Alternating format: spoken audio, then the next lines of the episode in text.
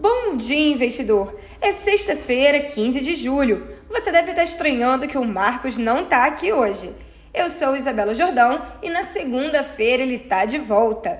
Ontem o Ibovespa renovou a mínima do ano, pressionado pelo cenário externo. O índice fechou em 96 mil pontos, marca que não era vista desde novembro de 2020.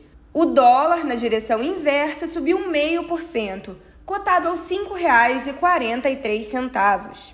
No radar corporativo de hoje, fiquem de olho na Camil. A companhia do setor de alimentos reportou lucro líquido de 96,8 milhões de reais no trimestre. O resultado representa queda de 10,5% na base anual. Já a Minerva fechou um acordo de fornecimento mutuamente exclusivo no Reino Unido com a Hilton Food Solutions, uma divisão de trading de proteínas do Hilton Food Group. De acordo com a Minerva, o acordo vai permitir a ampliação do fornecimento de carne bovina no varejo britânico. No setor imobiliário, a construtora Direcional anunciou o pagamento de juros sobre capital próprio no dia 25 de julho. O pagamento foi aprovado no último dia 11, correspondente a 47 centavos por ação. No cenário internacional, as bolsas da Europa operam majoritariamente em alta, apesar de dados fracos de crescimento da China. Os futuros de Nova York também operam em alta, enquanto o mercado digere indicadores dos Estados Unidos. As vendas no varejo do país subiram 1% em junho na comparação mensal, acima do previsto, de 0,9% de alta.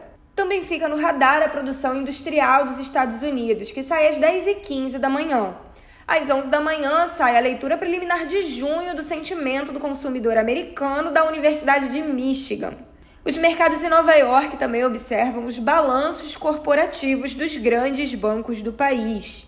O primeiro a divulgar hoje foi o Wells Fargo, que registrou lucro líquido de 3,1 bilhões de dólares no segundo trimestre deste ano, quase metade do apurado no mesmo período do ano passado. As ações do banco recuavam cerca de 1,5% no pré-mercado de Nova York. O Banco City, por outro lado, superou expectativas de lucro e receita no segundo trimestre. O lucro líquido foi de 4 bilhões e meio de dólares, 27% menor que o ganho apurado no mesmo período de 2021. As ações do City saltam mais de 4% no pré-mercado. A gestora BlackRock também divulgou os resultados. A maior gestora de fundos do mundo reportou lucro líquido de 1 bilhão de dólares no segundo trimestre. O valor equivale à queda de 22% em relação ao mesmo período no ano passado. Diante disso, fica em segundo plano a balança comercial da zona do euro, que apresentou déficit de 26 bilhões de euros em maio. Em abril, o bloco havia apresentado saldo comercial negativo recorde de 31,8 bilhões de euros. As bolsas da Ásia fecharam sem direção única, diante do pior resultado para o PIB trimestral da China em mais de dois anos. A bolsa de Hong Kong liderou as perdas da sessão, após a gigante varejista Alibaba se tornar alvo de investigação policial. Aqui no Brasil, o Congresso promulgou ontem à noite a emenda constitucional que autoriza um pacote de benefícios sociais.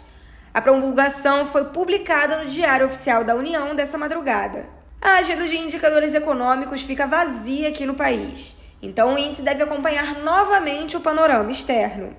No nosso radar de cotações, são 10 para as 10 da manhã e a Bolsa da Alemanha é a maior alta ali na zona do euro, com cerca de 1,2% de alta.